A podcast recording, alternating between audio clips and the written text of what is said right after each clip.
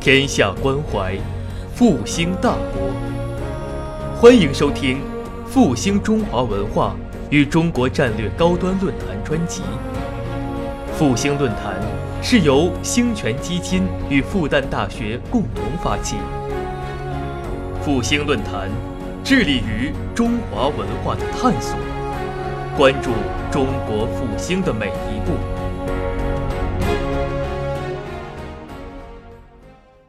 要一心一意搞建设的这个改革开放这个时代啊，有有有一个说法，这个说法我觉得，呃，不一定是很全面，或者说是这个，呃，就是呃，把它这个追踪到啊，其实在上世纪七十年代的就所谓的这个大逃港问题，啊，呃，也就是当时的这个因为呃深圳河一河之隔啊，香港和这个。广东或者南粤地区的这个经济发展的差距是如此的巨大啊，所以说当时的这个呃这个广东青年很多就是偷渡到香港啊，偷渡到香港。其实我们如果看这个呃呃，尤其是看一些香港的这个电影或者电视剧啊，九十年代啊，或者是这个两千年前后，很多很多电视剧也都在反映这个，就是中间有这个元素啊。呃，所以说有这种说法是这个，因为大逃港的这个。呃，这样一个现象，事实上让当时的广东地区的领导人是觉得就是这个非改革不可了啊。这样的话，就是有一种历史叙事，就是讲，其实大逃港某种意义上至少是催生了，或者说是这个加速了这个经济特区在一九呃八零年、一九七九年的这个设立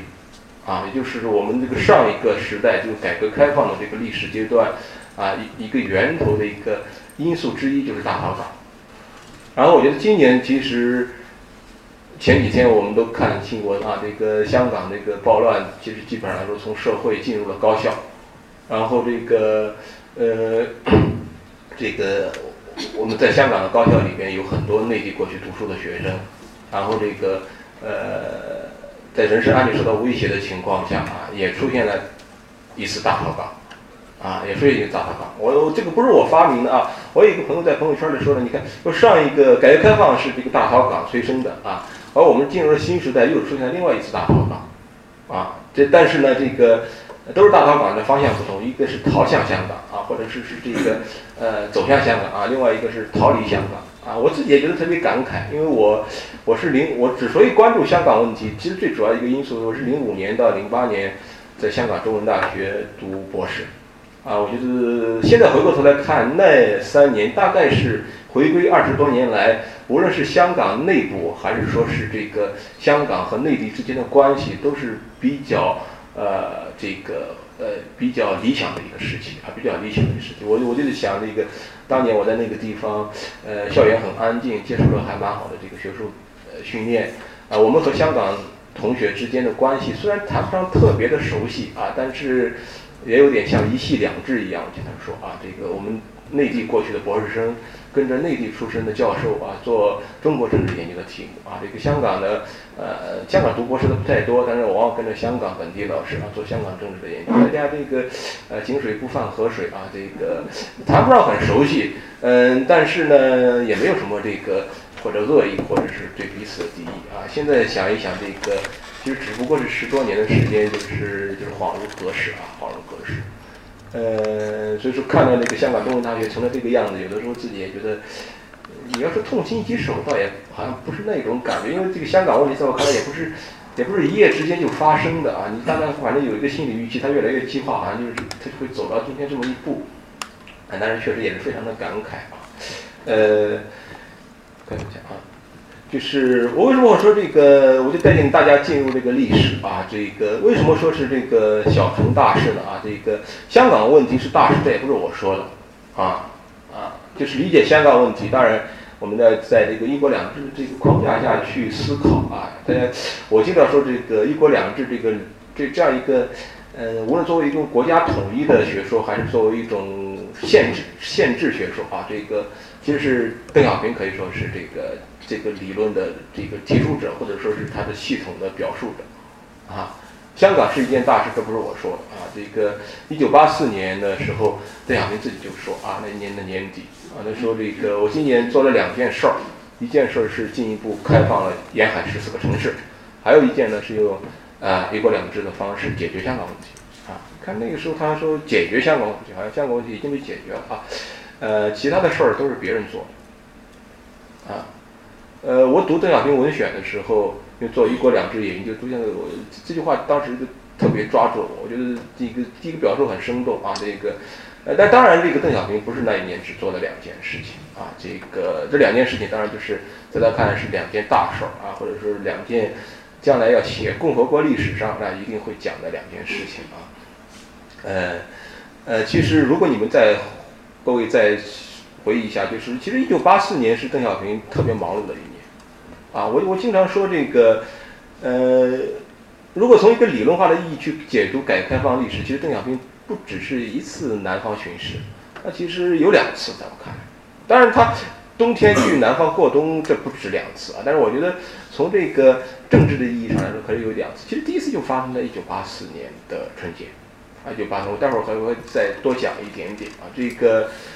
呃，也就是一九八四年，或者说在改革开放的历史初期。呃，香港问题是摆在中国整个全国政治意识上的一件大事。啊啊！不光你看，呃，这个小平同志这样讲，啊，到了这个呃九十年代，啊，在香港回归之前，啊，这个江泽民也大概有这样的表述，他说这个香港问题在我的脑子里占很大的位置，啊，香港问题解决不好，对不起子孙后代。可以看到，他这香港问题不光是大事，而且是那个就是怎么说呢？那是具有历史意义的事件啊。邓小平讲香港问题。一百年不解决，一千年也要解决啊！就江泽民这是讲是解决不好，对不起子孙后代。这这是一个大家都知道，是一个将写在历史上的一个事件啊。但是我总在思考的一个问题就是，啊，香港问题在那个历史阶段为什么那么大？啊，我们可能会有很多的这个，呃，可能说是这个一些这个说法来来回答这个问题啊。但是我想呢，就是如果他在中国的国家的最高领导人那儿成为一件大事儿，呃，那我的理解呢，他就不可能就香港来谈香港啊。我们不可能说，哎，例如香港，例如我们改革开放的时候，中国内地社会主义地区很穷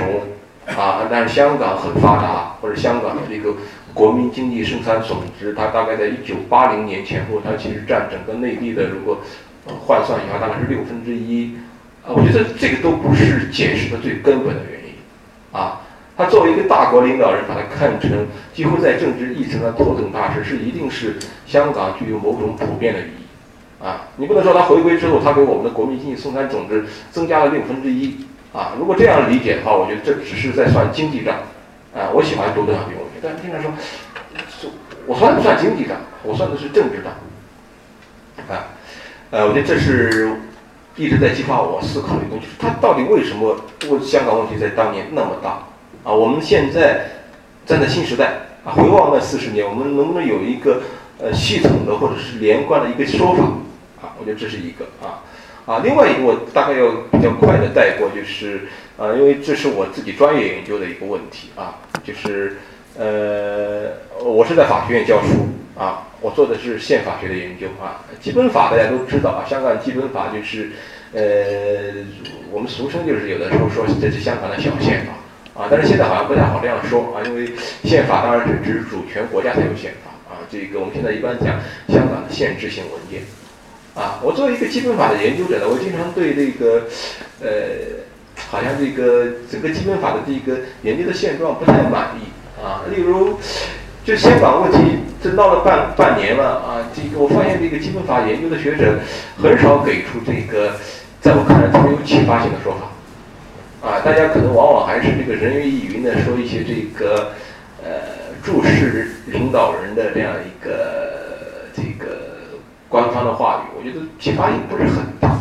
啊！反而是如果大家关注香港问题，可以看得到啊，有一些这个现在这么红火的自媒体，我觉得有一些。有一些人讲的，我觉得还蛮有启发的啊。虽然他的有的有的材料可能呃不是那么经得起推敲，但是他至少有些讲法还蛮有启发的啊啊。我就不说是哪些自媒体，行业的争议也都比较大啊。我觉得香港问题大家呃，在我的朋友圈里面呢，我觉得大家好像比较分裂表现啊，这个，呃，我觉得基本法研究一个特别大的问题就是，我们做学者，呃，当然都是用概念、用理论去思考问题。在我看来，最麻烦的，为什么基本法现在研究缺乏活力，就是我们整个的这个理论框架或者是思考问题的方式，都是在，呃，基本法是在一九九零年由全国人大通过的，可以说基本上来说都是那一代学者在九零年前后。创造出来一个理解基本法的一个理论体系啊，举个最简单，就是编写出了第一本、第一批的这个基本法的教材啊，然后我们用他们这个理论体系来思考基本法框架下的香港问题，或者说北京和香港之间的关系的问题啊。但是我想说的就是，一定意识到就是此一时彼一时啊，此一时彼一时啊，这个呃呃那个时候的学者，当然对我们来说都是呃。都是老师的老师辈儿，甚至老师的老师老师辈儿啊，都是前辈学者啊。我们当然很尊重他们啊。但是呢，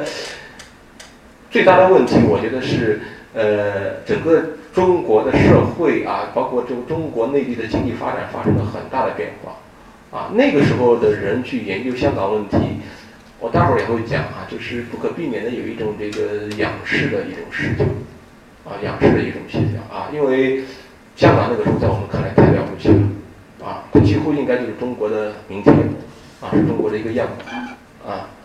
呃，我觉得就是呃，整个基本法的理论框架，某种意义上，呃，是呃，无法摆脱我觉得那一代学者这种必然的心态，啊，但是现在我觉得完全不一样，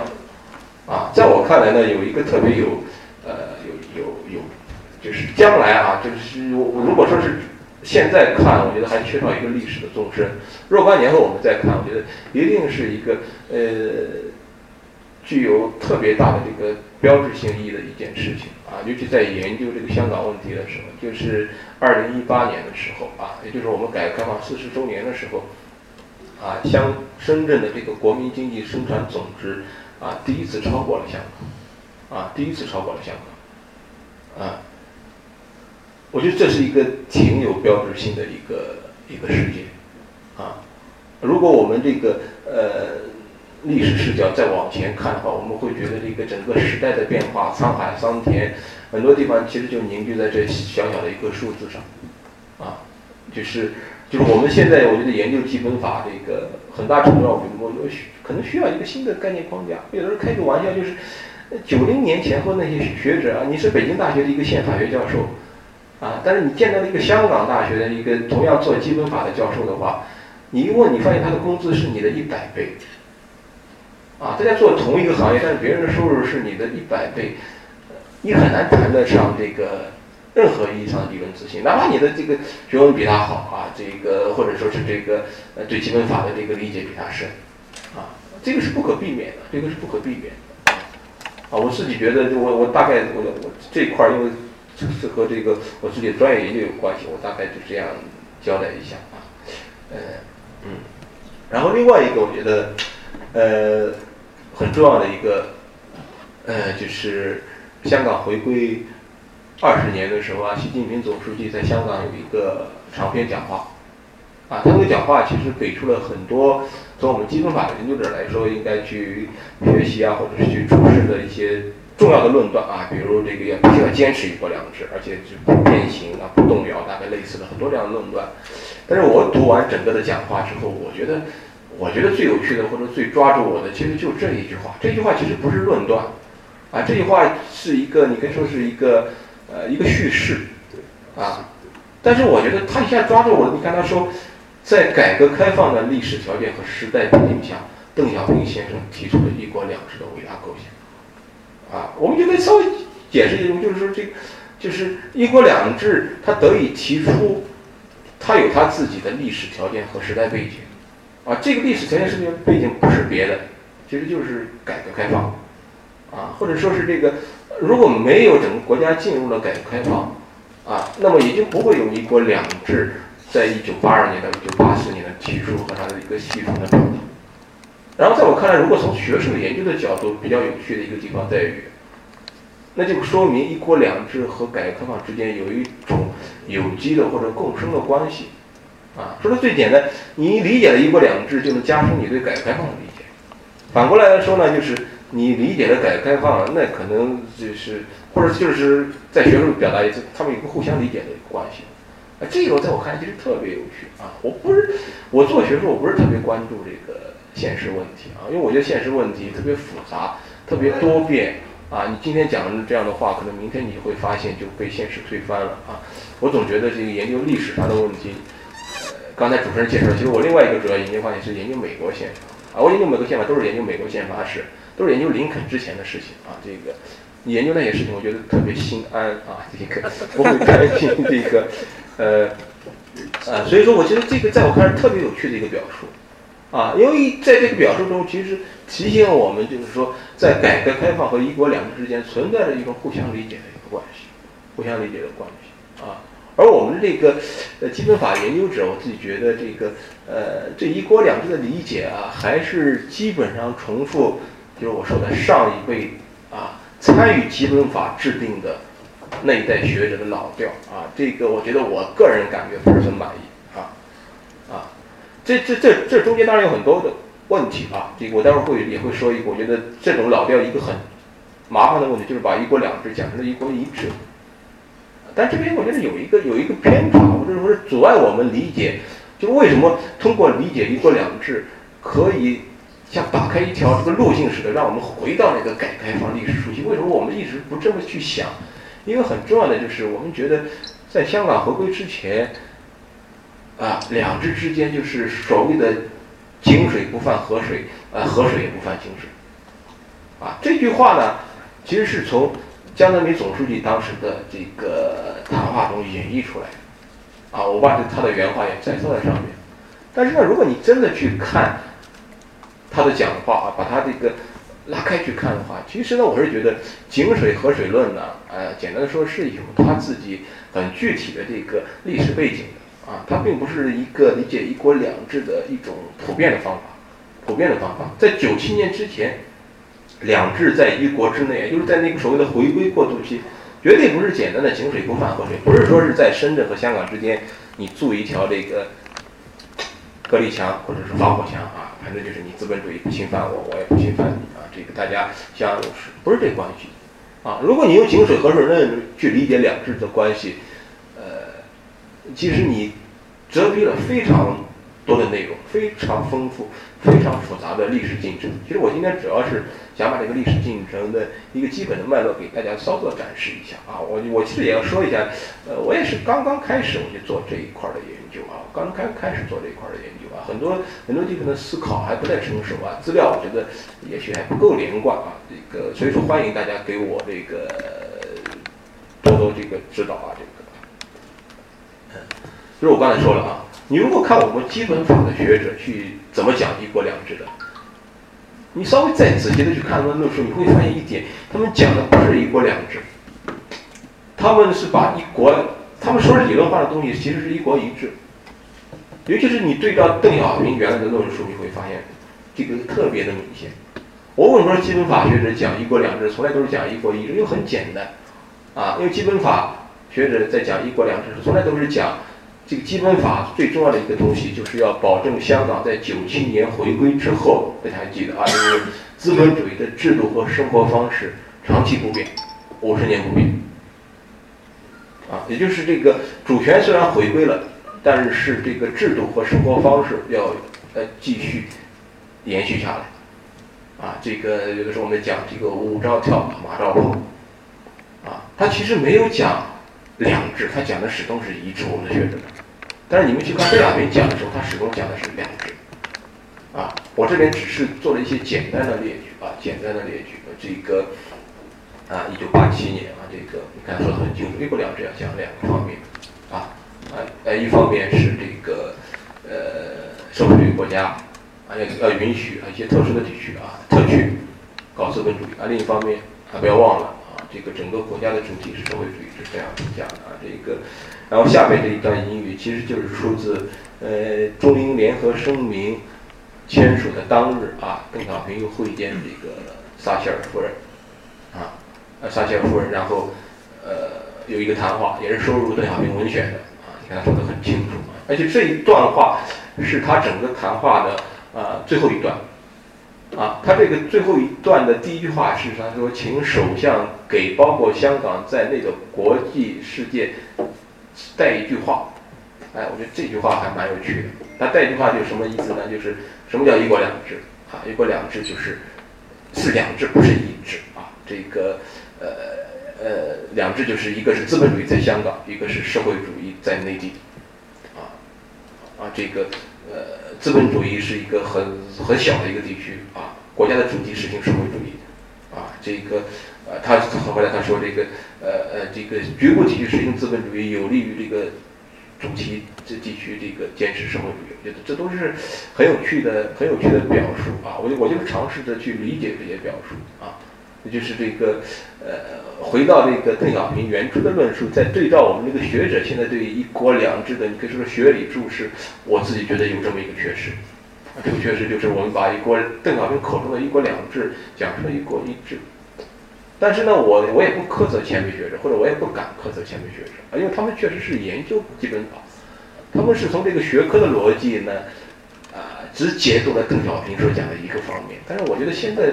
呃。二十年或者三十年后，我们更重要的是要看到两个方面都要看到，因为两个方面的互动，事实上构成了改革开放的历史进程中，我觉得很很有趣、很丰富的一段内容啊。尤其是在我这个年龄段，我是觉得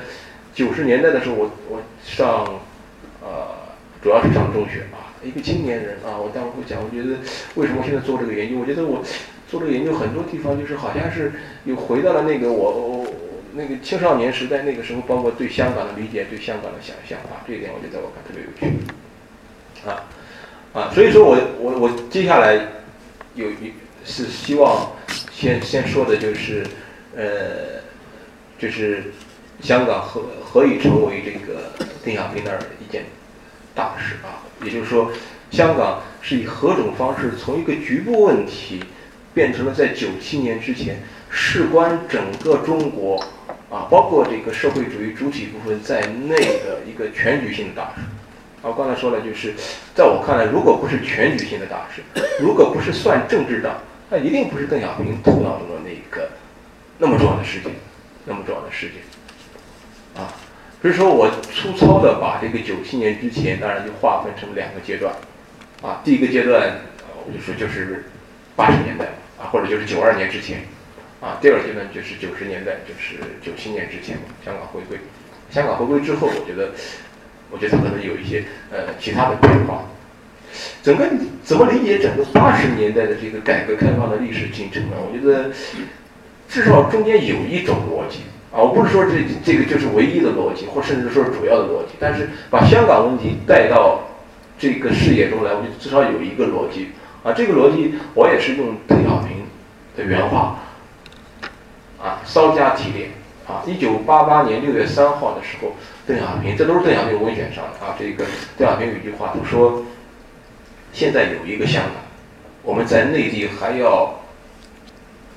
造几个香港。”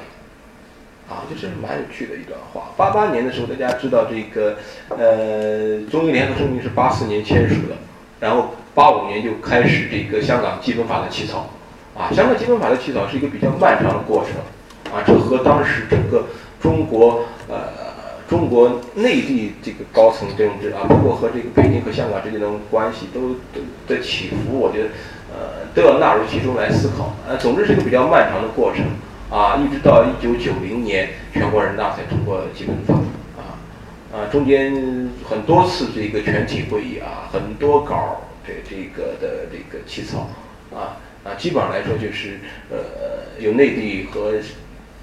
香港啊，这个一个一个起草起草委员会，大概在八七年的时候，邓小平还专门到这个呃起草委接见起草委员会的这个会员啊，这个也有一篇长篇谈话啊。九零年通过之后，邓小平说这个基本法是一部具有历史意义和国际意义的创造性的杰作啊，当时也算对基本法做了一个基本的一个评价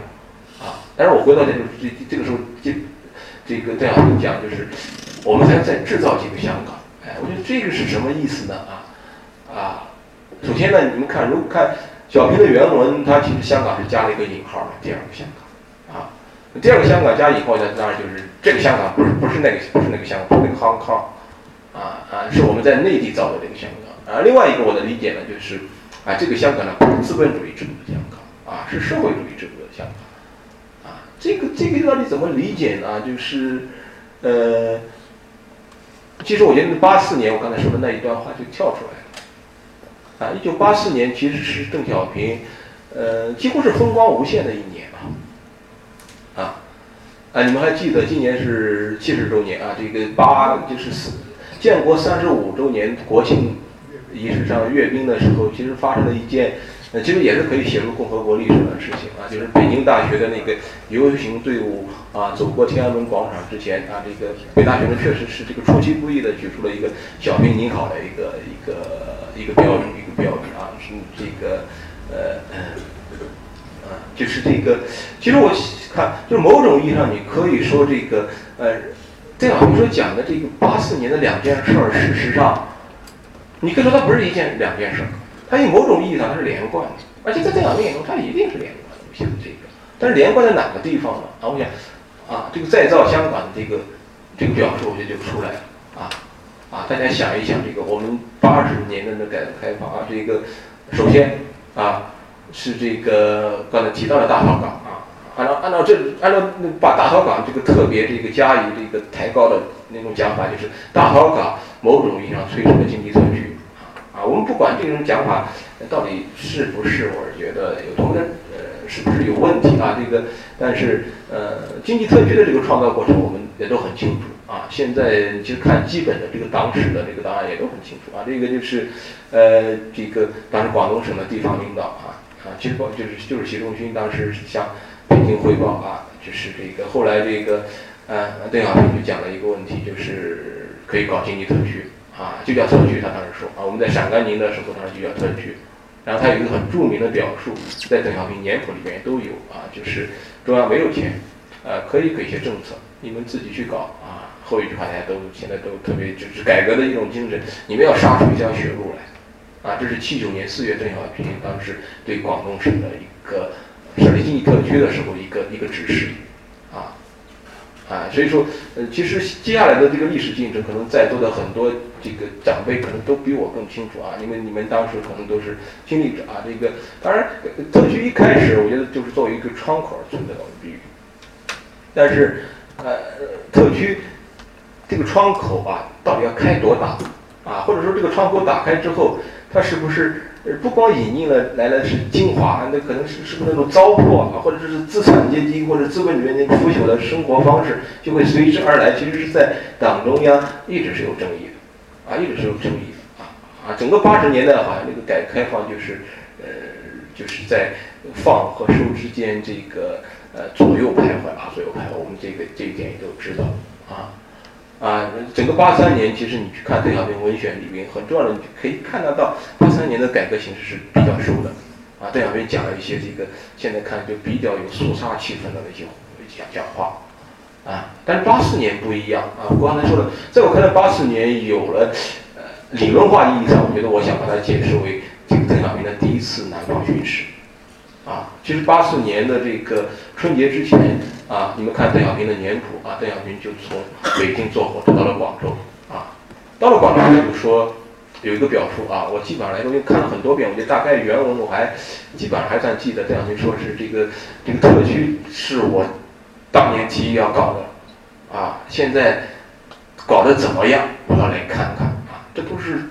这个年谱的整理者当时呃就是放在年谱的。这个里边的，因为年谱其实是年谱不是日记，大家都这样，就是年谱其实是是一个第三方的一个转述啊。我觉得他他这个整理放什么话不放什么话，我觉得其实他是有他自己很有趣的这个用意的啊。他从广州就到了深圳，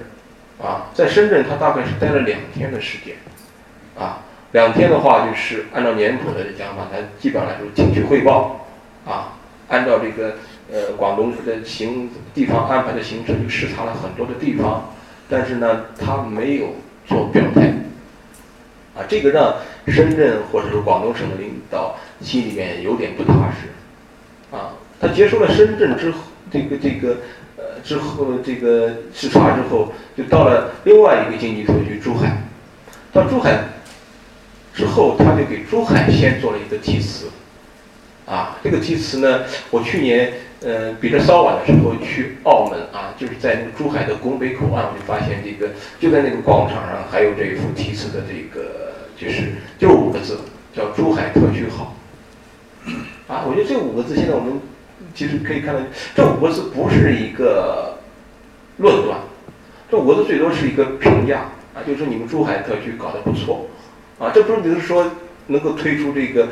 经济特区这个政策本身是正确的，啊，但是按照这个，我们也可以想象得到，或者说现在看一些这个广东省地方回顾改革开放的历史的时候，都会提到这段历史。深圳就马上非常着急了，因为他在深圳没有留下题词，哎，没有留下可以作为判断性的东西，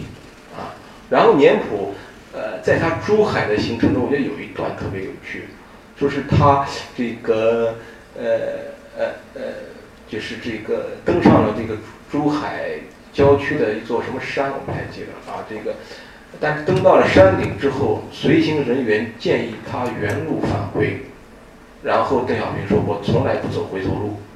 啊，这个是年谱的记录中把它放进去的。我想这个，我当时看到这一块，我觉得很有趣啊。就是这个，我觉得年谱的记录者其实是一定也是，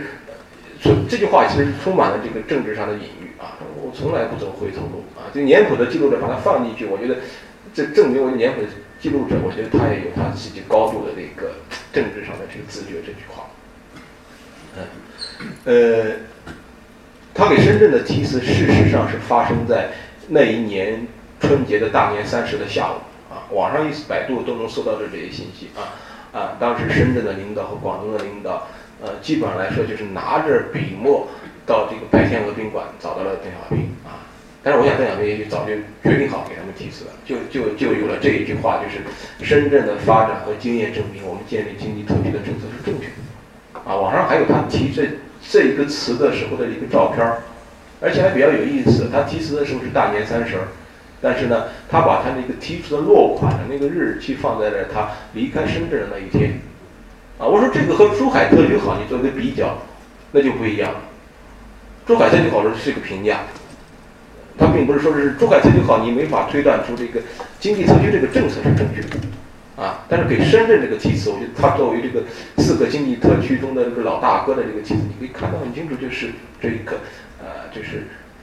这个实践是检验真理的唯一标准，这是改革开放初期的认识论，对不对？这就说明这个，呃，他们深圳的发展和实践经验表明，我们建立这个政策是正确的，也就是作为最高领导人，事实上给这个经济特区定了一个调子。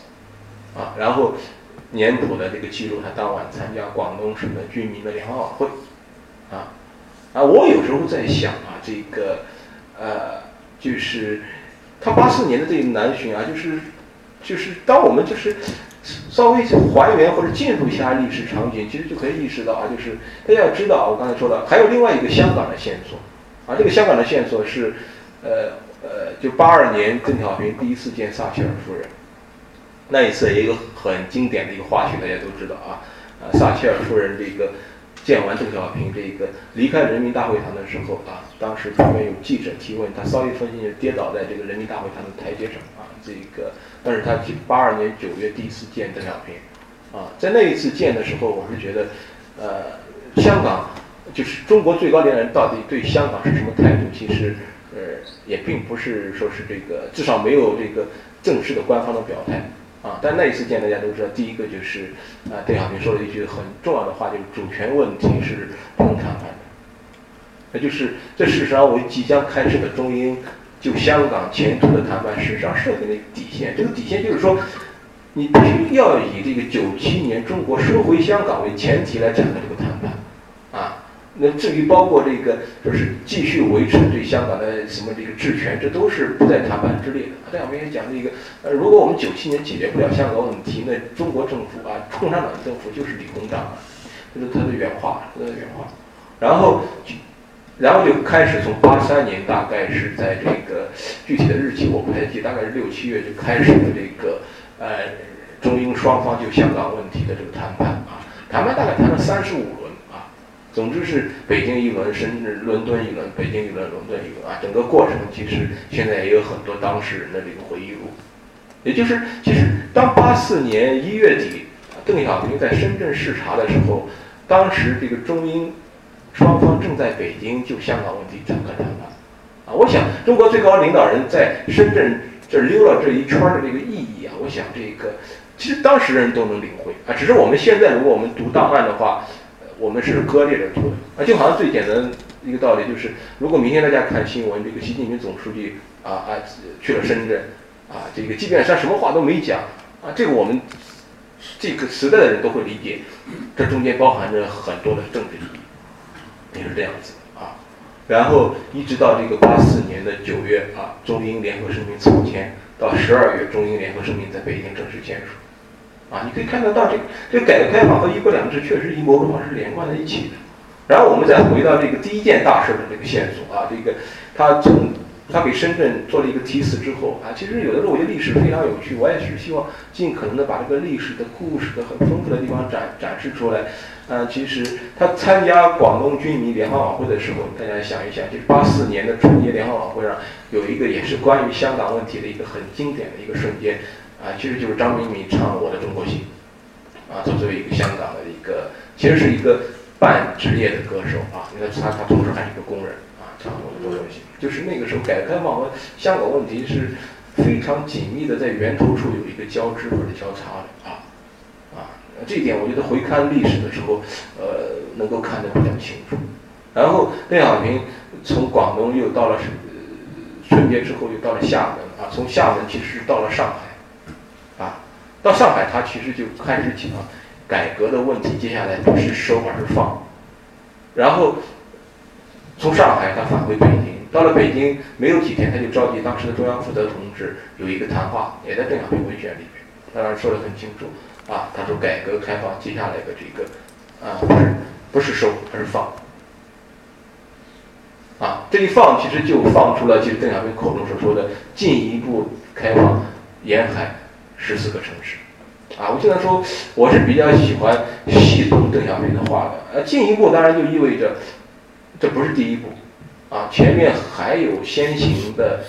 一步啊，你其实看得很清楚，这个十四个港口城市和四个经济特区，在邓小平那个改革开放的那个路线图中，其实是连贯在一起的。而这个四个经济特区啊，中间的最大的或者说走在最前面的深圳，它又和香港是交织在一块儿的。啊，我经常看过就是这唱改革开放的一首很著名的歌曲《春天的故事》，上面说。有个老人在中国的南海边画了一个圈儿，其实也不光是，他不是随便在南海边画了一个圈，就是在毗邻香港这个地方画了一个圈儿。啊，这个所以说我们现在讲深圳这四十年，从一个小渔村成长成一个，现在我们叫什么建设有中国特色先行示范区啊，大概是就是这个历史的沧海桑田，我觉得尤其是去年超过香港，啊，在这个过程中就能够，呃，就能够看得更清楚啊，看得更清楚，啊。也就是我说的，就是按照邓小平那个逻辑啊，这个在八十年代我们的改革一个很重要的东西，就是由由由点到线啊，由点或者到更多的点啊，然后然后从更多的点连成一道线啊，甚至这个从沿海到内地啊啊，这个呃，总之要在部分地区再造若干个香港啊，社会主义现实性啊，我觉得这好像是邓小平在八十年代改革的一个很重要的一个逻辑，很重要的逻辑。呃，八十年代之后，当然就是九十年代，啊，九十年代其实大家都知道一个很重要的就是邓小平的南方巡视，啊，有这个，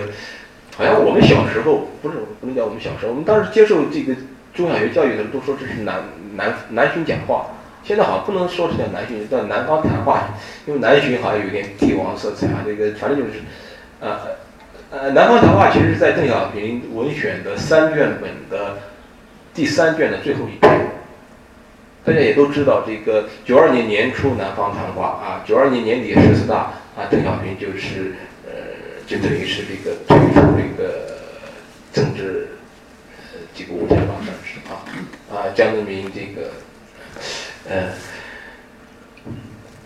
在南方谈话的最后，其实他自己也说啊，这个这就是我的政治交代。啊，南方谈话内容也很丰富。其实不光在南方啊，在武昌也有啊。他一直这个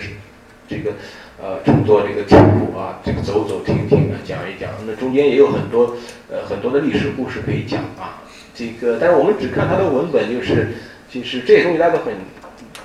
诸位都很清楚，就是反正就是我们接下来要搞社会主义市场经济啊。以前我们认为市场是资本主义的，但现在看这个，这不是社会主义和资本主义的最本质的特征啊，这都是我们都是非常熟悉的内容啊。社会主义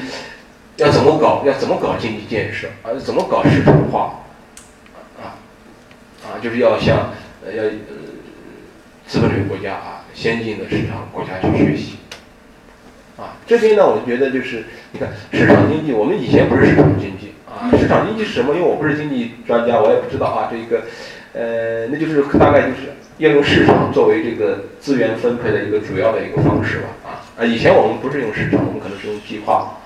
然后这个这个改革呢，就是要市场化，就是我们以前不用市场，我们现在要用市场。但这个画怎么画啊？我自己现在隐约的感觉啊，这个我待会儿有一些，也许可以串联成现的线索来证明这点。我觉得，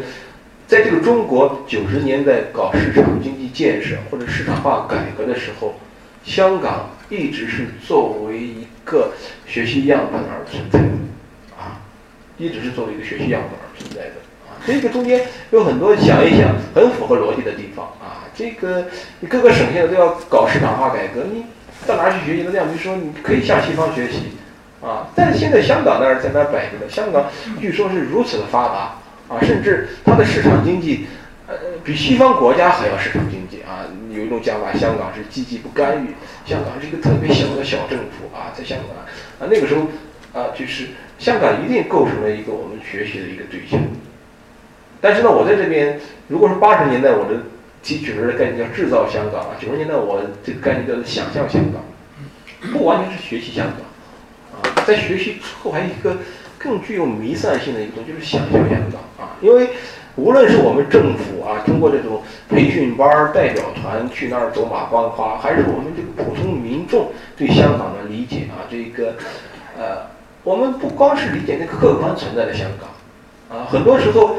可能是我们头脑中先有一个对香港的这个想象或者一个预设的理解，然后我们把这个香港的模式搬到了内地很多领域，在若干领域中，我觉得又加以这个以它为范本进行市场化改革啊，这是我的一个理解啊啊，我我我接下来就是用一些我在我看来还是蛮有趣的一些材料来做一些论证啊，我是法学院的老师，但是我接下来没有什么太多法学的材料。啊，我最近这半年，我觉得当我开始想做这个研究的时候，我断断续续做了一个什么工作呢？我重新看了大量的九十年代的电视剧和电影啊，甚至包括流行歌曲啊，就是我想看看我自己隐约的觉得，就是理解这个很有趣的一点，就是我们九十年代整个中国内地整个大陆的，我觉得流行文化中间。都充满了一种对香港的向往或者对香港的想象，啊，我在这边只是展示了呃其中的部分，我觉得蛮有趣的素材，啊，香港是什么？啊，就是呃这上面是有两幅照片啊，左边这一幅呢是一部电影的呃截屏啊，这个电影呢是呃贾樟柯的《站台》，我不知道在座的老师。你肯定有人看过啊，这个当然讲我我不能好像应该没时间去展开细节啊，这个呃呃当然是讲的陕西汾阳，就是贾樟柯的故乡的这个呃呃，应该是在七十年代末八十年代初的这个呃呃青年的这个呃就是呃四个青年啊两男两女就两对恋人的这个呃生活故事吧啊啊这上面是一张明信片。呃，明信片上面写的是这个收件人是叫叫明亮，其实就是电影的第一男主角，叫崔明亮。然后上面写的这个花花世界真好，啊，然后落款是有张军，张军是一个他的朋友，也是这个电影里面第二男主角。那这这个呃地址啊，呃。其实上面没有地址，但是剧情里面其实可以看得很清楚。哦，不是后边有地址啊，就是这个时间是在一九八一年的五月，然后是从广东省寄来的，大概就是，呃，他们都是内地啊，就陕西汾阳的这个，你可以说叫知识青年吧，或者文艺青年那个时代的。啊，张军有一个姑妈在广州，他去广州探亲，然后在广州，呃。逗留期间给他的好朋友崔明亮寄了这个照啊明信片儿啊，上面就写了四个字“花花世界真好”啊。这个我这个电影还看的还是蛮仔细的，我当时就截住了这个屏啊。这个这个这个后边的那个就是张军回来之后就带来了这个当时走在改革开放最前沿的地方才有东西那种。他们当时内地的这个省市是没有的，就是那种什么双卡式的录音机啊，这个就是可以放那种舞曲的啊，因为他们都是那个时候的文艺青年啊。我觉得这个这个蛮有趣的，就是其实可以看得很清楚，那个时候内地这个还这个这一张明信片其实不涉及到香港，但是内地对广东省啊，或者说先行一步的南粤大地的一种理解，花花世界真好啊。然后第二幅图我觉得是一个敌境啊。在座的就是长辈们，我不知道还看到这幅剧照，还记不记得这是哪个电视连续剧吧？这在九二九三年的，也是一个全民，就是全国热播的一个电视剧啊，《情满珠江》。情满珠江，啊，这个是当时是可以说是应该是广东省向改革开放，估计是南巡之后啊，这个向改革开放献礼的一个。我我这次重看啊，这个包括片头的题词人都是当时广东省的省委书记谢飞啊，这个仍是一个主旋律的一个电视剧，但是现在回过头来看仍然非常有趣啊。我我小时候当时跟着父母看过，印象很模糊啊。这次重看我真的是觉得收获非常非常多，收获非常非常多啊。这个呃呃，这是这个也是这部电视剧的这个男女主角，男的。男的这个演员叫威子啊，女的叫左琳啊。这个男的这里面的名字叫做林碧成啊，女的好像叫梁淑珍。哎，反正他们也是等于是一开始，这整个电视剧的一开始就是他们当时是知青下乡，但是迟迟没法回城。一一这个电影这个电视剧的一开始就是他们准备要偷渡到香港，但是被他们的当地的一个好朋友，大概是民兵队长给劝阻住了。然后后来回城之后，我们只能长话短说啊，这个。啊，林碧城因为一个和和梁淑珍就就就就结婚了啊，那个时候也有孩子了啊。这个这个这个时代大概按照这个剧中的历史进程，应该到了我觉得八四八五年前后，甚至可能再略晚一点啊。大概就是林碧城一一一个特别的一个机会呢，就开始到了广香港，从广州到香港去做生意啊。然后这个做生意还是比较成功的，然后还。大概是换了香港的人的身份，然后呢，他就回到自己广州的家，给他的爱人梁淑珍谈了要把妻子和儿子呢移民到香港。当时的剧中的情节应该是梁淑珍已经有了一个在某乡镇企业做这个技术员的这样一个工作，所以他的意思就是我的事业在这儿我不能去，啊，然后夫妻俩就开始了争吵，然后有一段很长的一段对话，啊，我当时都截屏下来了，但我我这个。有限，我只能放一个。但我看到这个最有意思，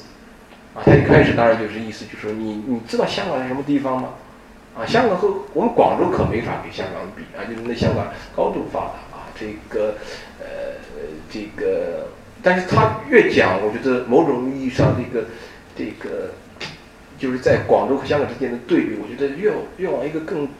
更深入的这个层次。他到最后讲，你要明白，作为一个香港人是什么味道。我真的是看到这个，我觉得特别有趣啊，特别有趣啊！你看，这广东，当然山西省的文艺青年把广东理解成花花世界，但是广东省的这个青年们，呃，又开始向往这个香港。这不光是那儿经济发达，甚至不光是那儿这个呃制度先进，甚至那儿的人和我们都不一样啊，那儿人可能更文明。啊，这个这个这个文化，不讲文化，就是我觉得甚至这个可能说是，呃，更脱离了这个低级趣味啊。我觉得他他那个讲话其实非常丰富啊，就是，啊，呃，我觉得这是这个《情满珠江》里面的一个段落啊。然后另外一个就是，你看有电影有电视剧啊。另外一个其实这个大家还肯定都记得了啊，这个就是这个，呃，整个九十年代有一首在九七年之前的一首。非常非常的一个就是脍炙人口的歌曲，啊，啊，就是艾敬的这个叫《我的一九九七》。我说真的，我现在回过头来听这首歌，我真的是觉得这歌本身不太好听。我觉得至少从九十年代人，我们对那个流行歌曲的理解，它其实蛮别扭的一首歌，对吧？大概是民谣吧，大概就是对吧？他一个人抱着吉他在那儿弹。那真的为什么它那么流行啊？大江南北风靡。我自己觉得现在按照我的理解，就是他其实唱出了整个九十年代整个中国内地的某一种文化，至少我不说这是这个这个全部的文化，一个那个时代的最大的一个，你可以说是情绪、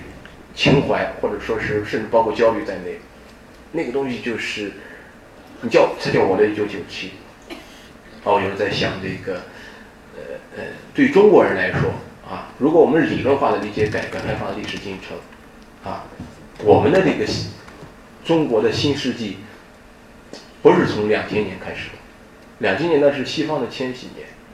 中国的我觉得更具有那个承前启后的那个历史节点。其实香港回归是非常重要的一个时间节点，大家都记得啊，天安门广场上是一直竖着香港回归倒计时的牌子的，啊。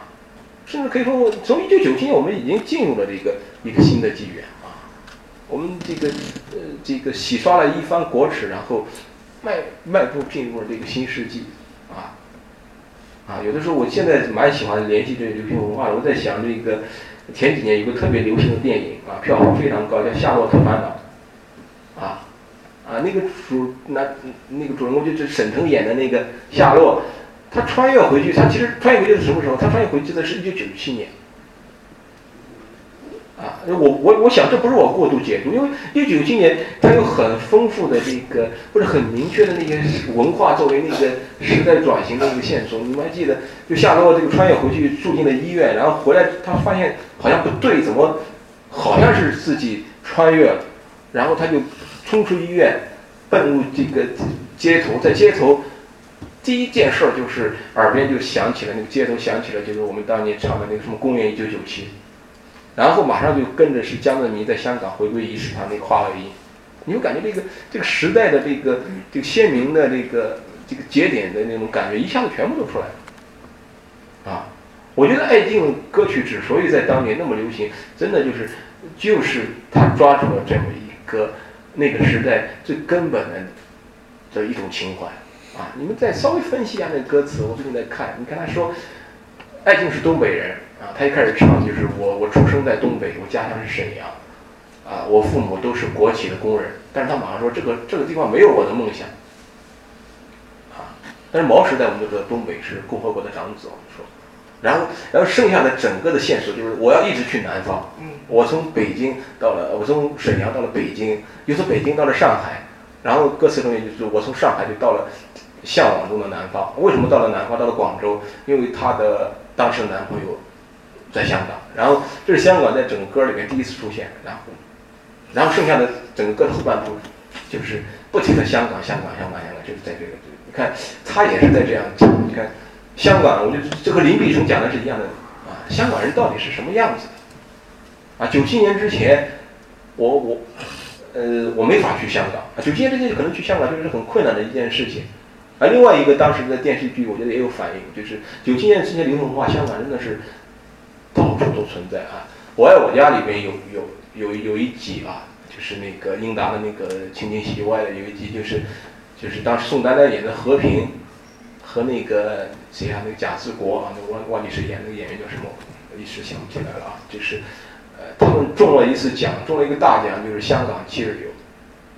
然后接下来整个的情节就是他们开始为了香港七日游做准备，然后搞的这个是，呃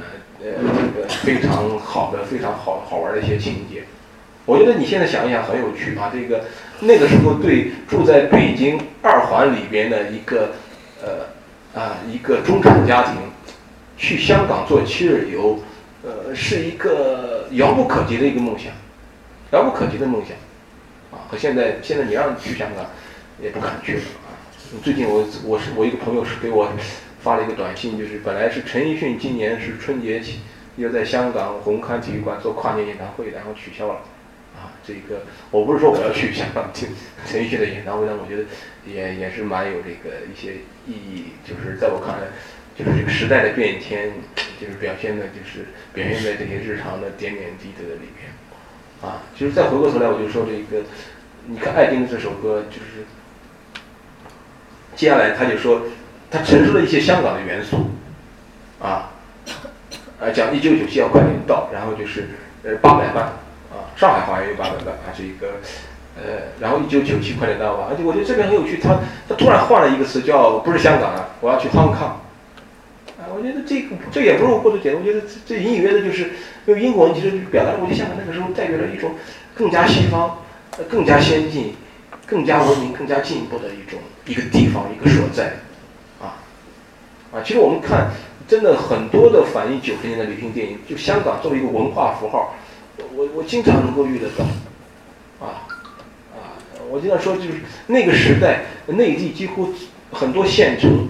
啊，最热闹或者说最堕落的地方，往往都有一个名字，就叫小香港。啊，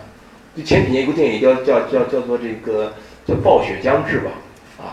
中间中间有个发廊女，其实她给她的这个男朋友一直在说，就是我要去香港。她到底真没去去没香港不知道，但是那个时候香港就代表着，我觉得就是，你像呃共同来讲南方，那那那是一种全国人都向往的地方。然后包括红磡体育馆。啊，包括这个午夜场，我觉得这这个就是，这个是什么东西？这个东西在当时也这些都都是市场经济，啊，都是市场经济，嗯，而且这首歌呢，当然不是在一九九七年唱的，啊，是在一九九二年开始发行的，啊，这个其实就是我们国家要建设社会主义市场经济的，可以说是元年，啊，第一年，啊，我觉得还是有很多啊，这个，呃，然后这是。我前几天说，我最近真的是不务正业，看了好多这种电影电视剧啊，这个，但是我希望抓取一些，在我看来，呃，可以做呃一个重返到一个时代的一个一种文化教育的，我觉得一些尝试啊。甜蜜蜜也是哪哪一年的电影？肯定是九七年之后啊，陈可辛拍的，大家都知道啊，黎明和这个张曼玉演的啊，两个都是从内地到香港的青年啊，黎明当时在剧中。演的那个情节是，呃，他是从呃从北方过去的，从天津过去，所以他不懂说广东话，啊，呃，叫李小军，他里面，啊，张曼玉演的这个叫叫叫李俏，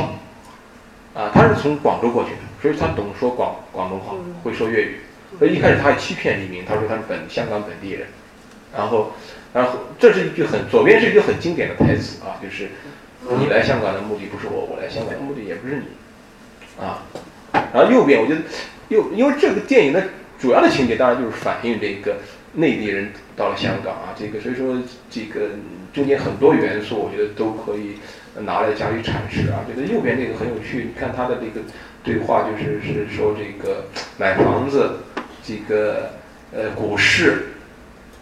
啊这个股市买房子，然后这个这里是香港啊。在香港呢，只要肯拼命，什么都可以，啊！你要说我们现在经常提中国梦啊，我觉得李翘这一段话其实就典型的一个，就是香港梦。你看他对香港的理解就是，就好像那个时候我们很多人对美国的理解一样，啊，这个地方机会比较平等，啊，我们只要努力啊，只要不笨，只要不懒啊，我们一定可以实现我们自己的梦想，什么都可以。然后前面什么股市，啊，年底会升，啊。买房子，啊，排队买房子啊，这个房子会升，啊，这个我觉得很有趣。中间还有一段对话，就是当这个李翘拿到了香港身份之后，啊，黎明演那个李小军对他说了一句话，他说：“这个，他说恭喜你啊，你终于做到你想做的那种人了，啊，就是做香港人。”嗯，呃，我就看这个片子，我很有感触啊，就是。年轻的时候完全把它当成一个爱情电影来看啊，这个我觉得重看之后，我觉得尤其是我现在这样研究香港的问题，我觉得中间很多东西都可以写，啊啊，黎明是现在看应该是因为他的姑姑在香港，啊，他是应该是通于通过那种探亲办的那种单程证，啊，其实他的姑姑在香港是一个呃是一个妓女，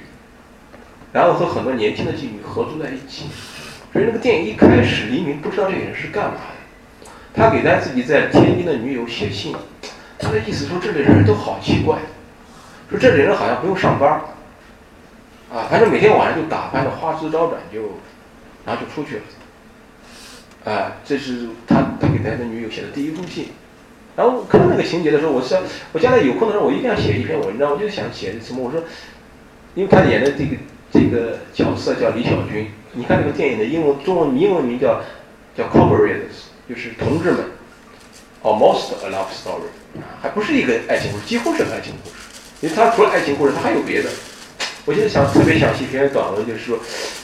就是叫李小军同志冒号，我终于明白什么叫资本主义了，就特别想写一个。他那时候不懂，他这个人很奇怪，他说这个，他白天好像不用工作，然后晚上就是这个打扮的花枝招展就出去了啊，这个，呃，就是你觉得感觉这个时代的这个演变，其实不过是这个几十年，但是呃很多东西的这个变化，我觉得沧海桑田啊，有，呃，还有我最近看了太多电视剧了，这个，这个我不知道大家还记不记得，这是九十年代的一个一个一个非常热的电视剧啊，郑少秋演的，反映股市的。大时代，这样郑少秋演的里面一个一个一个不就不懂情理的一个恶人，就是丁蟹。哎，对，啊，这个是呃两代人的恩怨情仇啊，这个是上一辈啊上一辈，这个这个电影叫《大时代》，这个电视剧叫《大时代》就很有趣，《大时代》。这个这个是这个电视剧没多久，大概是第三集第四集，因为刘松仁演的这个角色是等于是呃华人的第一代的。这个好像叫你可以说证券人啊，证券经纪人，啊，这个他第三集、第四集当年被丁蟹打死了，然后旁边这个是他女朋友。首先我你们谁还能看得出来这个女朋友是谁演的？蓝蓝什么杰是吧？啊，就是前两年刚刚去世的蓝英杰，蓝洁瑛啊，蓝洁瑛啊，蓝洁瑛啊，嗯，就是呃，蓝洁瑛当时是这个什么有个说法叫什么什么叫亮绝五台山，反正就是确确实非常漂亮。但它后边的这个人生的故事，就是这个，反正大概就是这个被黑社会被打了，就是强奸了，然后整个特别悲惨啊，对对对，呃，就是我有时候觉得好像很感慨的一个就是，其实某种意义上，当我们现在开始看香港到了那种局势之后，你大概可能明白，就是就那个时候我们理解的香港和现在的香港不是一回事儿了。就是那个时那个八九十年代，我们理解的香港绝对不可能有蓝洁瑛这样的人的命运。那地方民主、法治、呃文明啊，总之是一些美好的词都可以用来形容。怎么会有蓝洁瑛这样人的这种命运呢？现在我觉得我们反过来看，你不能说有两个香港吧，反正至少没有看到香港的另一面啊。我觉得蓝洁瑛这个人的命运真的是很、很、很、很悲惨的，很悲惨啊！这是啊，而这个对话很吸引我。这个对话讲的是什么？啊，大概就是说，七十年代，我觉得香港整个的经济要向房地产开始转型了。你看他说这个，刘松仁说，他说你说的很对，旁边那个男的穿穿黑色西装，等于是需要向刘松仁来来向他申请上市的啊，向他申请上市，就是他说，那就说，我不知道前后我这个顺序是不是有点颠倒了，就是说你看到这个船屋，你。呃，香港之前当然是航运是它很大宗的一个商业啊，很大的产业。那你看到之后，你会想到什么？他说是五十栋以上的大型屋村，啊，香港的未来的三十年啊，当时代的开端是什么奠基的？一定是一个地产的世界，啊，一定是个地产的世界，然后我觉得这个大时代这个这个名词，其实我觉得这样理解非常有趣啊，非常有趣，啊，啊，啊。接下来我想讲的是一个。上海和香港之间的这个故事，因为既然讲到了历史啊，我刚才说了，就是我说九十年代我们市场改革有很重要的东西是香港学习啊，这个我觉得现在在我看来比较好串起来的一个线索，其实呃就是内地城市，你可以说内地城市管理，更具体的说就是这国有土地出让以及这个房地产开发这个行业，事实上我们内地是以香港作为一个学习样本而开始改革的。啊，这个对我来说特别有帮助的一本书啊，这个，哎，不是别的地方啊，就是去年还是前年，我觉得应该也是为改革开放四十年献礼的一本书，就是应该是上海市委什么档案室，反正总之是一官方的一个上海市委的一个下面的一个官方研究机构编的一本书，他，这本书叫《破冰：上海土地批租试点亲历者说》，很厚的一本书，啊。啊，很厚的一本书，它主要的内容其实就是对当时的亲历者呢进行访谈，你可以说是像一个口述史学的一样的一个材料，里面内容非常的丰富啊，讲的就是上海是怎么搞这个，就是就是土地批租的，也就是把国的国有土地啊通过出让啊交给这个呃呃用作商业开发，然后争取收收收取这个出让金，然后这个有了这个城市经营的这个呃呃呃。你在里面看，几乎每一个谈话者都谈到了一个就是香港。其实无论是当时的中央领导啊，这个批示啊，上海要去学习香港，还是当时上海的这个领导啊，这个派出一批又一批的学习团或者说培训班到香港接受学习和培训啊，包括上海，我都是看这本书里面得来的啊，在上海第一批的这第一块的这个国有土地出让，其实就是现在环呃虹桥旁边的好像一块地，一块地当时是卖给了一个呃呃华裔的日籍商人。大概当时是，因为最近呢我没有翻那本书，反正大概是上千万的美金，然后当甚至让当时上海市的领导都非常震惊，他们你们怎么能卖到这么高的价格？很多人也说那个，呃，这个华裔是呃华裔是日籍商人比较少啊，这个，但这整个的过程就是你怎么搞这个国有土地的出让啊，甚至在法律程序上。怎么为这个国有土地出让进行这个制度设计，或者说制度上的保驾护航？你从那个破冰这本书里的访谈里面可以看得很清楚啊。香港是一个学习样本，啊，甚至是香港人手把手的教会了上海怎么搞国有土地出让。啊，我这边只是引用，你看他说梁振英在中间是有非常多的角色。啊，梁振英当时从英国学习回来啊，这个是这个呃。他自己应该是开了一家土地测量行，啊，然后他从一开始啊，就是香港从中英联合谈判就这个就就加入了，我觉得这个这个中港关系的这个阵营啊，包括他经常去深圳啊，这个啊，梁振英去年在上海社科院也做了一个讲座，也简单的提到了他在这个过程中就发挥的这个作用，发挥的作用，啊，你看这个中间这些。呃，因为当时的亲历的干部都是在八十年代的老老干部，现在看当然都是老干部，很多都已经退休了，但他们仍然在很多的这个言谈中，呃，表达了对于梁振英在这个过程中其实呃发挥的作用的一种赞赏，啊，包括梁振英作为香港的，你可以说当时就是一个呃专业人士，啊，但当时他可以，你可以说是直达天听，你可以看得到啊啊，这个朱镕基啊。啊，都当时作为书记，都经常和他有这个呃私人的这个沟通和这个交流啊啊，不是这个蜻蜓点水式的交流，是非常深入的交流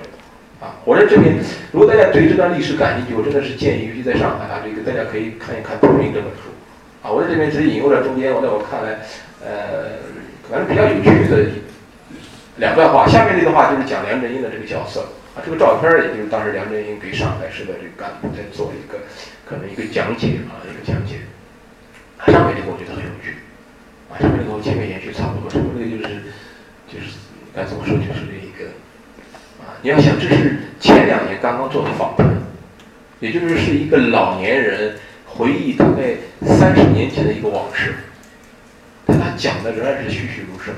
啊，我自己的理解就是对他来说，这当时一定对他震撼很大。你看他说这个。到了香港之后，这个差距，看到差距，然后说是这个全身心的洗礼和头脑风暴，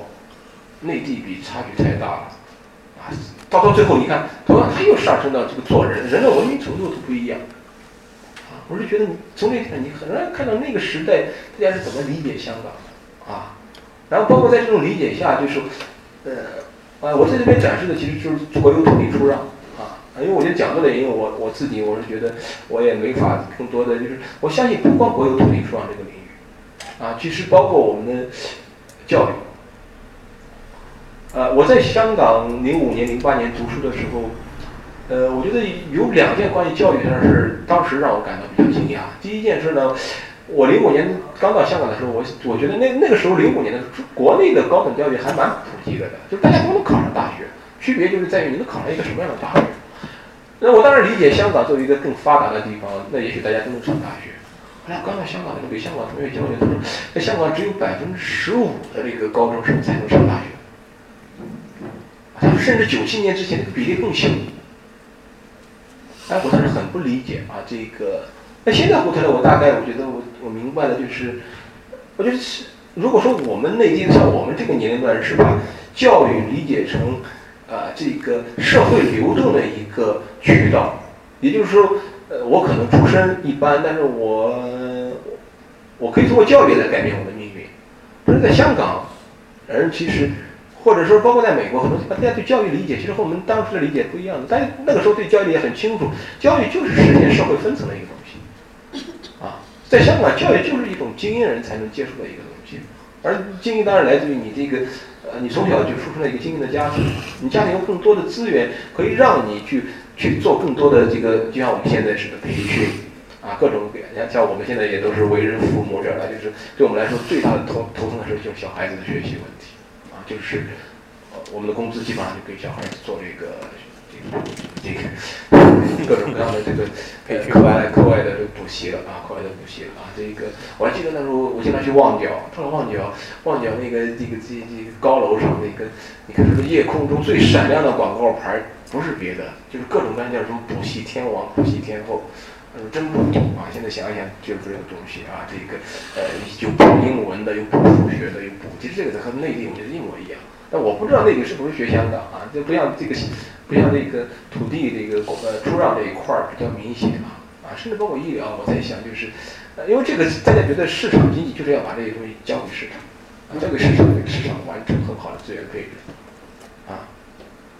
就这个这个过程在我看来就是这是九十年代。发生在两制之间的一个我们没有充分做梳理的一个故事，至少呃像像我一样研究基本法的学者，其实没有怎么梳理的一个故事，啊，然后这边就就就很有趣的地方了，就是我们我们在很多地方，呃，你可以说不加检讨啊，当时啊，这个确实是呃头脑比较这个狂热的去去学习香港啊，会不会有问题啊？我其实我今天这个这个公共政策的领域主要是看这个房地产啊，这个，呃，在那个破冰这本书的有一个访谈的角度里边提到了一本书，啊，就是右边这个这个这个书影啊，这个大家看得到，这这个叫做是中国人民大学出版社在一九九七年就香港回归那一年出版的，啊，叫做这个香港的经验啊，房地产论文集。啊，当时看到这个我就想笑了，就是因为，呃，因为正好是这个我们的中央很多媒体在批评，意思就是说香港现在之所以搞到这个样子，房地产绑架香港的经济，甚至因此这个让这个香港的阶级固化，年轻人没有未来，最根本的就是香港的房地产。我就想这二十年以前，我们是把香港的房地产这东西讲的是像香港的经验，这是我们要学习的地方啊。这个这是我们市场化改革中非常重要的一个历史进程啊！这个所以说上海市才把这个破冰这本书我就编出来啊。但是其实某种意义上，我们这个当年种下的，你可以说这个种子，现在也开始种瓜得瓜，种豆得豆啊。问题也开始有些存在啊。最近很多也有一种讲法，就是我们要防止内地香港化。啊，啊，当然这个香港化到底是哪些方面香港化，或者香港到底是有什么问题？啊，我们不能同样变成那个样子，我觉得也都需要加以检讨。但是我觉得房地产，呃，就是是一个很重要的一个问题。啊，它是不是一个前车之鉴？啊，同样有一个香港电视连续剧，啊，就是某种意义上来说，香港在很多方面确实走在了我们的前面。啊，如果我们当年看这些电视连续剧，能看懂其中的这个给我们的提示的话，可能我们现在都会成为这个超级富翁。这个这个电视连续剧叫《创世纪》，这个名字也很大气啊！什么叫《创世纪》？英文名我特地找了一下，你看，在一个时代的起点，at the threshold of era，在一个在一个时代的起点啊！一九九九年的，当时香港的无线就是 TVB 拍的。啊，当时也是非常的热播，内地到现在为止，这个呃优酷上都都可以看得到，而且看的人仍然很多啊。讲的是三兄弟啊，大概就是搞房地产开发，然后反目成仇。这个正面的这个角色呢，就叫许文彪在里边，这个演员好像叫徐锦湖。然后就许文彪大概一开始就是一个专业人士，就类似于可能大概类似于梁振英这种，就是土地测量师一样，啊，反正是房地产开发中的一个。一个技术很重要的一个技术环节，他一开始很老实，很循规蹈矩的人，非常这个就是安分守己。但是在后来因为种种原因，就简单就是我们现在话就是黑化了，啊，无恶不作啊，这个这个杀人不能讲杀人如麻，反正大概杀人不眨眼那种。然后这个然后就等于是这个另外一个角色是罗家良演的，叫叶荣添，质问他，啊，大概意思你怎么会变成今天这个样子？啊，你你知不知道你亲手杀死了你自己兄弟的什么父母一类的？然后这这时候许文彪对他有一个很经典的一个回复，啊，这个可能不是很清楚，我读一下，这是许文彪这里面的话，就是这个黑化的角色这个话，他说我不是没有尝试过，我尝试安分守己，拼命干活，挣那么一点点钱，我试过，但是外面那些人，他们懂得盖楼吗？他们只是靠一点，他们只是拿一点点钱出来，花一点点时间，把房价不断炒高，赚大钱，这叫公平吗？啊，我自己在这儿说，我说这个东西叫许文彪之问，这是我发明的说法，就说这个这个东西叫公平吗？啊，如果你们现在看 B 站这一段是很经典的一段，就是弹幕非常多。我就觉得，就是现在年轻的一代，大概就是我班上那些学生的一代，或者可能比他们年龄再大一代的人，就是很简单，他们一下子就看到了这一段话，我就说到他们的心坎上。可能你刚刚大学毕业进入社会，然后被老板那个九九六那个各种各样的逼迫，就是这段话的弹幕非常多。你可以看得到新一代的这个年轻人，大概就是我说现在大学毕业生，他们这句话其实是。简直就是许文彪是替他们讲的这一段话，就这个东西叫公平吗？啊，这个我觉得是特别特别有意思的啊！我给我的本科生有一次上课的时候也跟他们说这个许文彪之问，我发现他们就是比较的茫然。我说总有一天你们会懂的，啊，就是你们现在这个，我说这个，因为在课堂上教的，你们还相信各种各样的自由市场。我觉得在自由市场中，你们一定是被剥夺的那一个。啊，总有一天你们会明白这个许文彪说他的这个等于反客为主的这一番这个谈话，对，非常非常有意思啊。这个，呃呃，这个不光这个啊，这个我觉得九十年代有很多的流行文化。北京人在纽约。哎，对，这是北京人在纽约啊，这这中间的剧照啊，这一幅这个部剧那就更经典了啊。当然这部剧不是香港问题，但是我觉得它它的线索是一样子的，就是。它有很大的特点，九十年代流行文化。我自己，我自己是这么感知的，就是当我们今天回头去看的时候，我们会一下子看到我们当年很多没有看到的信息。你会发现，这个时代的进程，其实在有些经典的剧目里边，其实都有很清楚的展示。我们当年都没有看懂啊，我们当年如果看懂了，我们，呃呃，就都成这个学，应该都成学文标了，那不太对吧？这个，呃。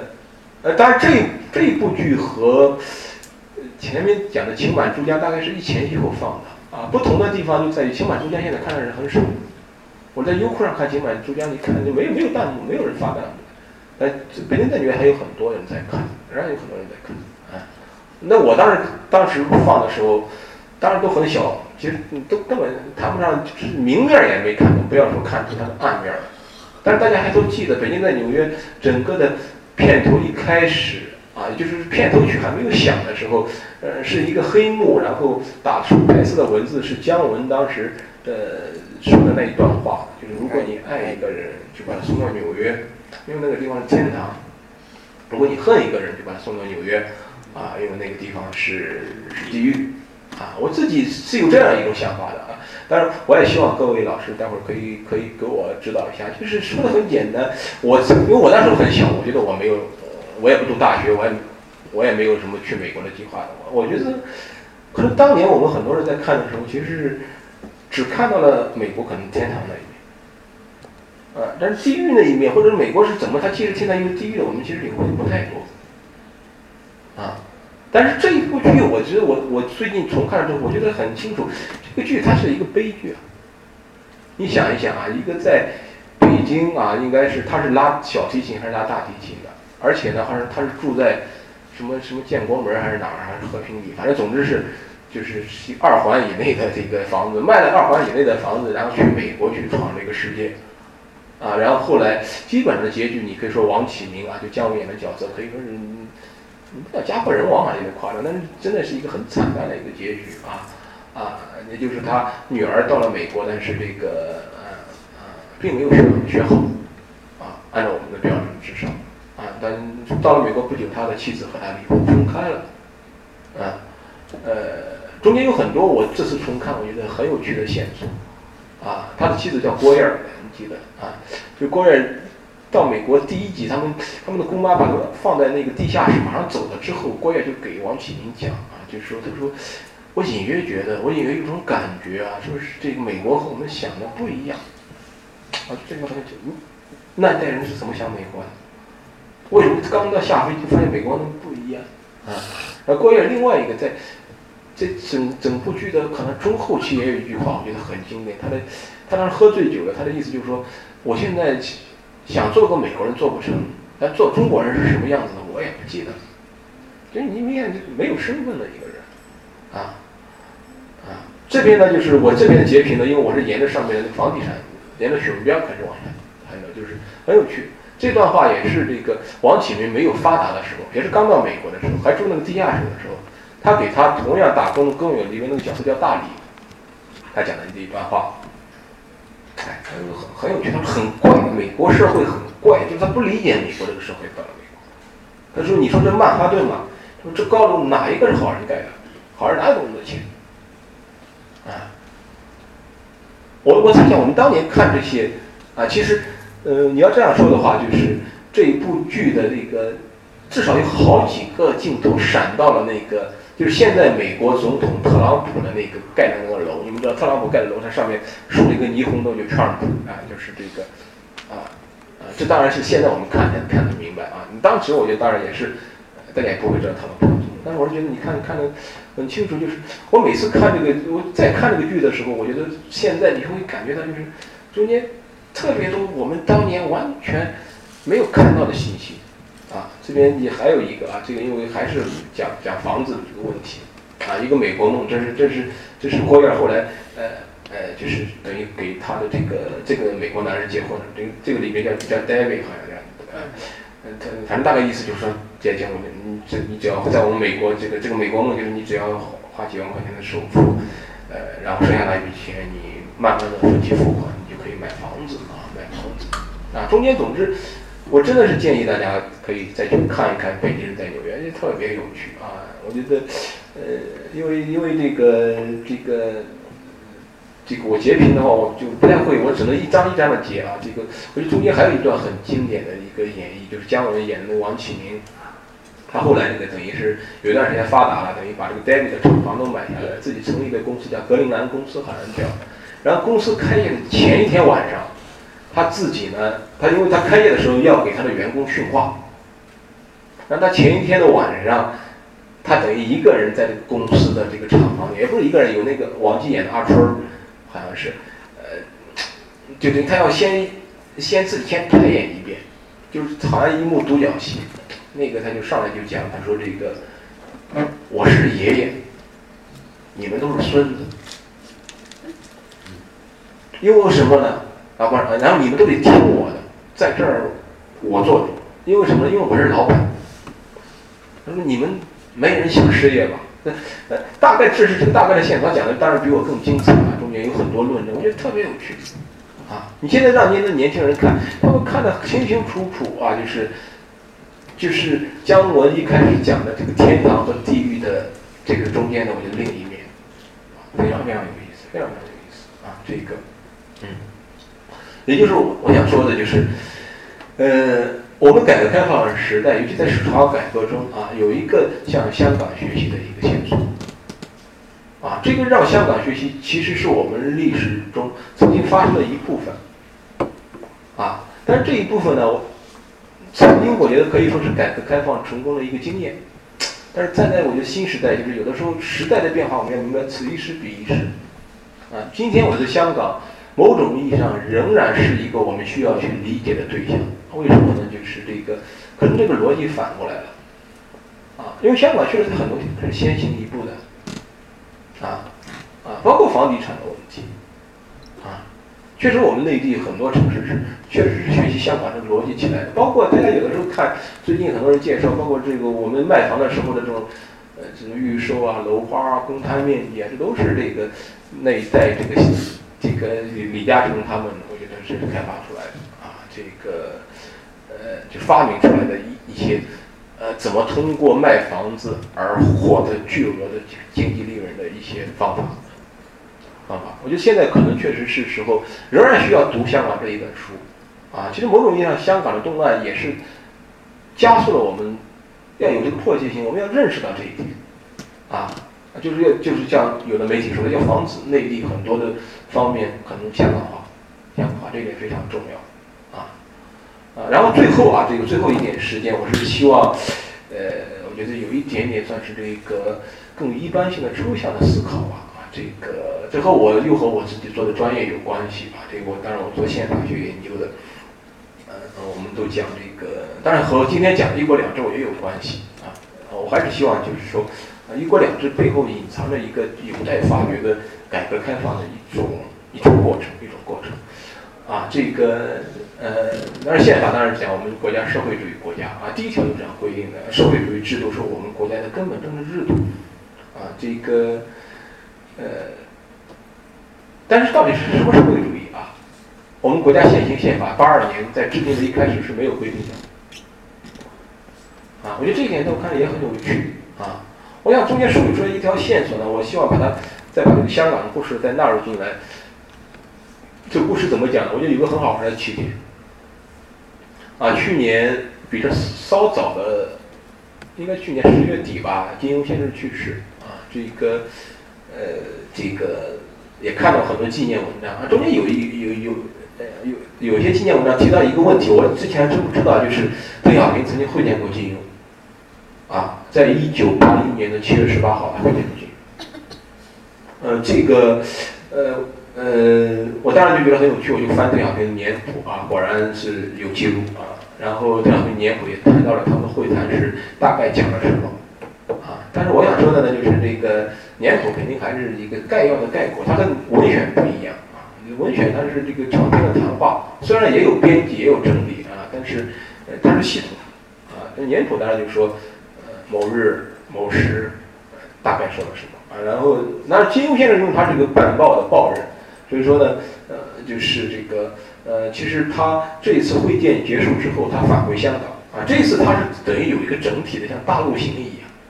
啊，有点像前几年的李敖他们大陆行啊，这个，呃，他就在一九八一年的九月的《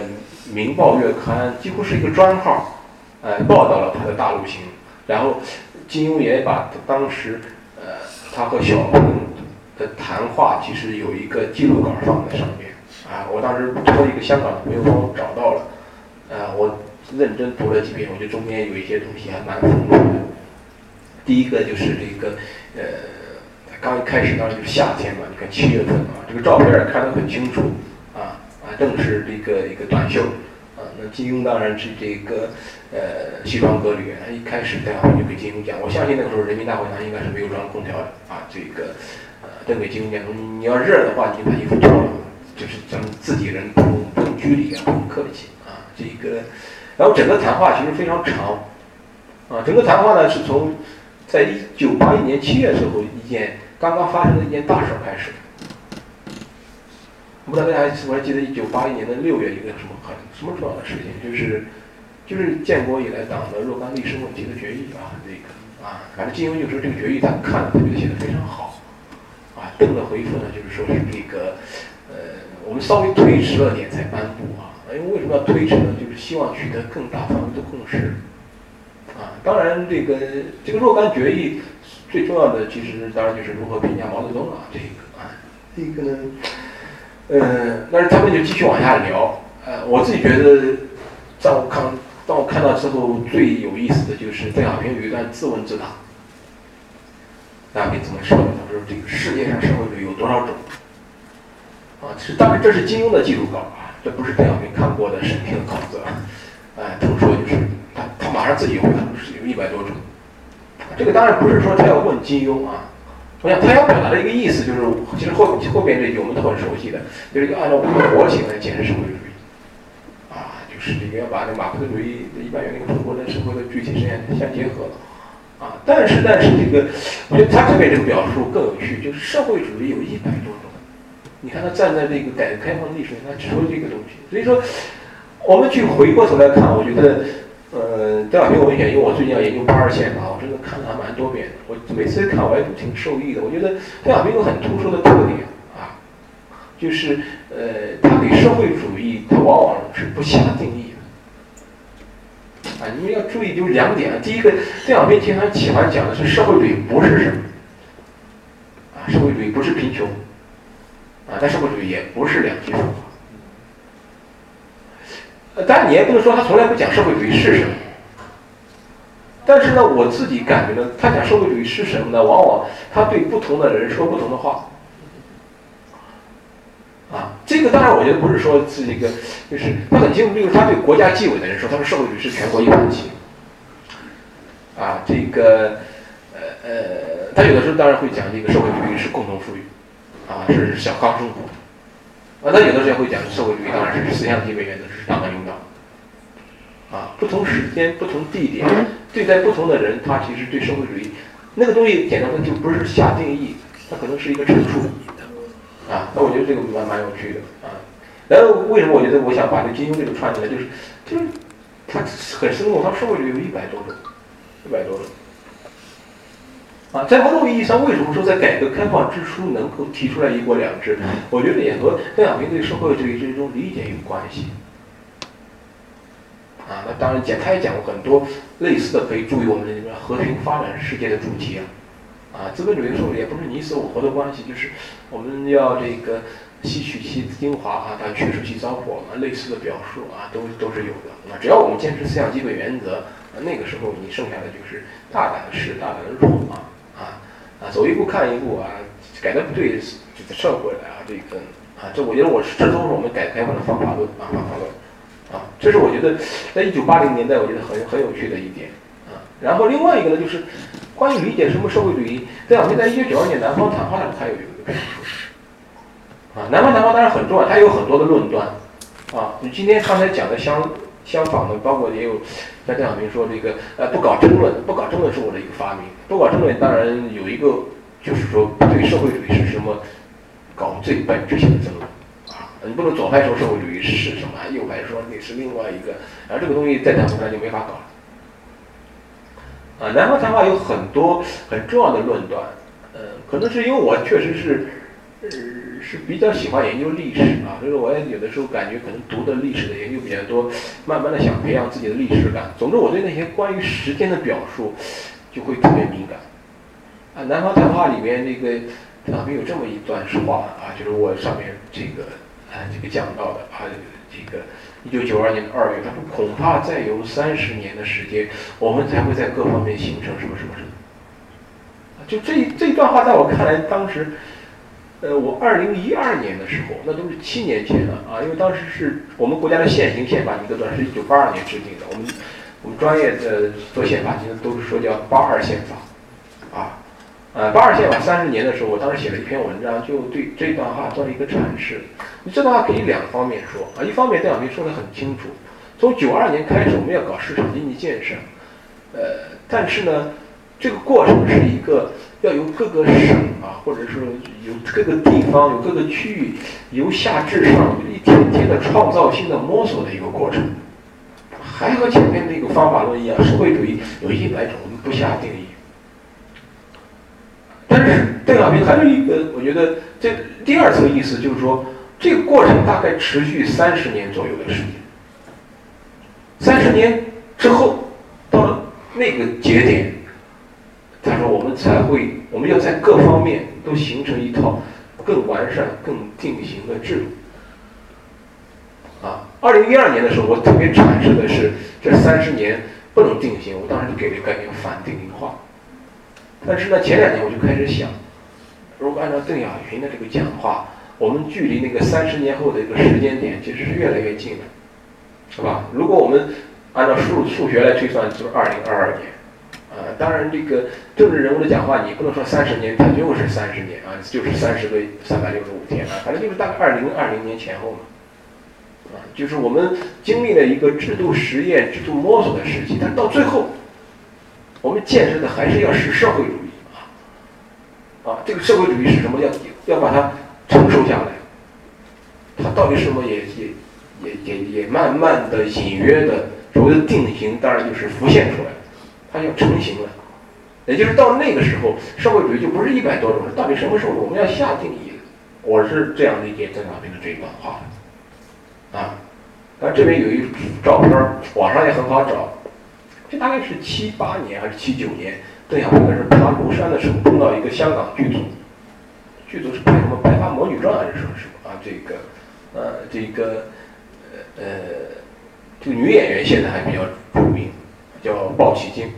前几年还有还得过影后啊，演了一个中年的一个女性，叫天水维的《日与夜》我大概讲，啊，其实也是很平民的反映香港平民社会的生活，啊，你去看那个香港和爱敬当年想象的香港，也不是一个样子，完全不是一个样子啊。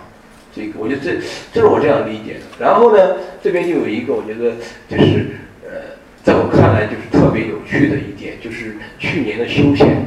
去年的修宪可以说是八二宪法。实施以来的第五次修宪，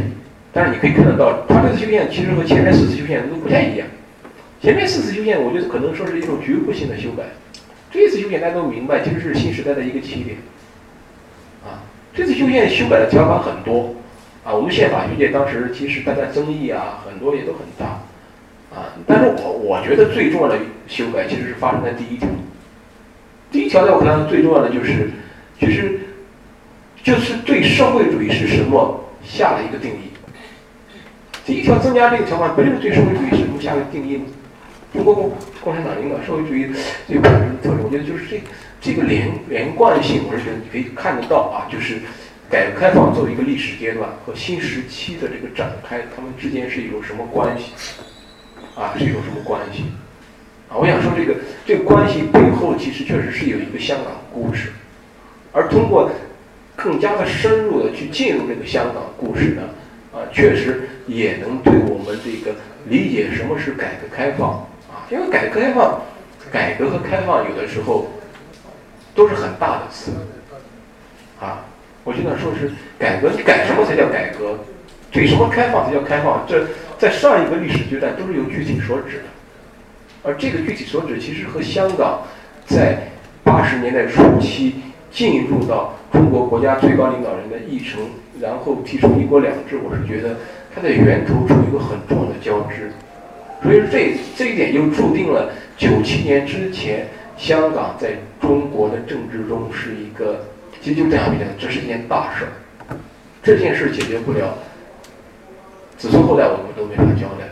啊，这肯定不是说是香港。回，欢香港会当然很重要，但我想说的就是，有一个香港以某种意义上变成了一个全局的一个问题啊。我想这个从八十年代的制造香港到九十年代的学习香港啊，或者想象香港，都是在这个脉络上展开的啊。呃，好，谢谢大家啊，我今天讲的就是等于是到这儿，这个我是等于欢迎大家有什么问题我们多做交流，谢谢大家。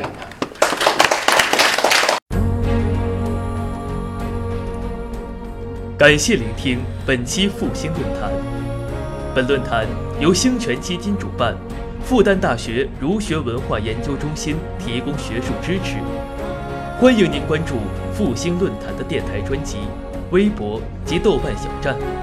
我们将向您推送更全面的资讯以及更优质的论坛。